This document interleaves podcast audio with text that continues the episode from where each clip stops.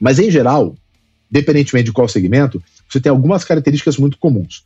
Então, primeiro, quando você olha personalidade barra comportamento, é força. Então, força é uma característica de grandes vendedores, para quase todo segmento. Como que a gente sabe isso? O Vanderlei, que é um psicólogo que trabalhou muito tempo na área de vendas, ele faz uma pesquisa é, já há dois anos seguidos sobre perfis comportamentais de vendedores no Brasil. E quando vai lançar, ele lança junto com a gente lá, então a gente tem acesso a essas informações. Então a gente conhece bem as características lá, além de contratar bastante. Então, força é uma delas. A outra, curiosidade.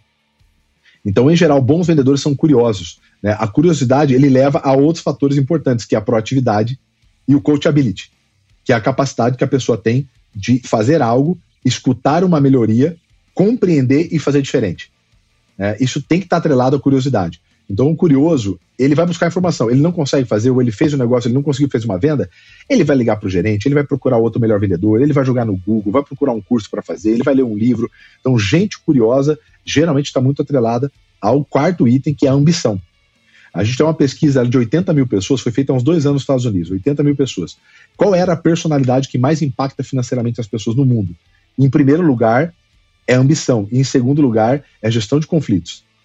Então, essas são, é, essas são duas características que bons vendedores excepcionalmente têm. Você vê que bons vendedores, eles, além de fazer boas vendas, porque o cara que vende mais, vendo, geralmente não é o melhor vendedor.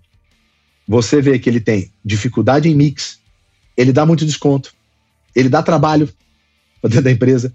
Então, esse cara que vende mais, em geral, ele não é considerado o melhor vendedor quando você define o que é realmente um bom vendedor que é trabalhar mix, volume, margem. Quando você vê bons vendedores de verdade, você vê vendedores que conseguem, por exemplo, usar esses dois principais fatores: ambição, então o cara sempre está querendo ganhar mais dinheiro, então gostar de dinheiro faz parte de quem trabalha com vendas, mas o cara consegue também ter os seus desafios de lidar com clientes diferentes. Imagina, Leandro, que o, o vendedor em geral ele tem uma característica muito comum, que é o de expressivo, né? aqueles quatro características, geralmente expressivo e dominante.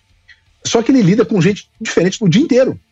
Então ele pega a gente que é pragmática, que é completamente diferente dele. Ele pega a gente que é afável, que não é completamente, mas é diferente do perfil dele. Né? Ele pega a gente parecida com ele. Ele pega a gente analítica, que é completamente diferente do cara que é mais expressivo. Esse cara ele tem que ter uma inteligência emocional barra capacidade de resolução de problema incrível. Ele tem que lidar com o que aquele cliente acha importante, mesmo não sendo importante para ele naturalmente, todos os dias. Então, essas características em geral, que é curiosidade, ambição, gestão de conflito, né? E força. Então, essas, em geral, são as quatro características que todo bom vendedor, independentemente do segmento, tem. Muito bem! Se você está curtindo o nosso conteúdo por aqui, mostre esse amor seguindo o podcast Café com a DM e deixando também a sua avaliação. A gente se vê amanhã em mais um episódio.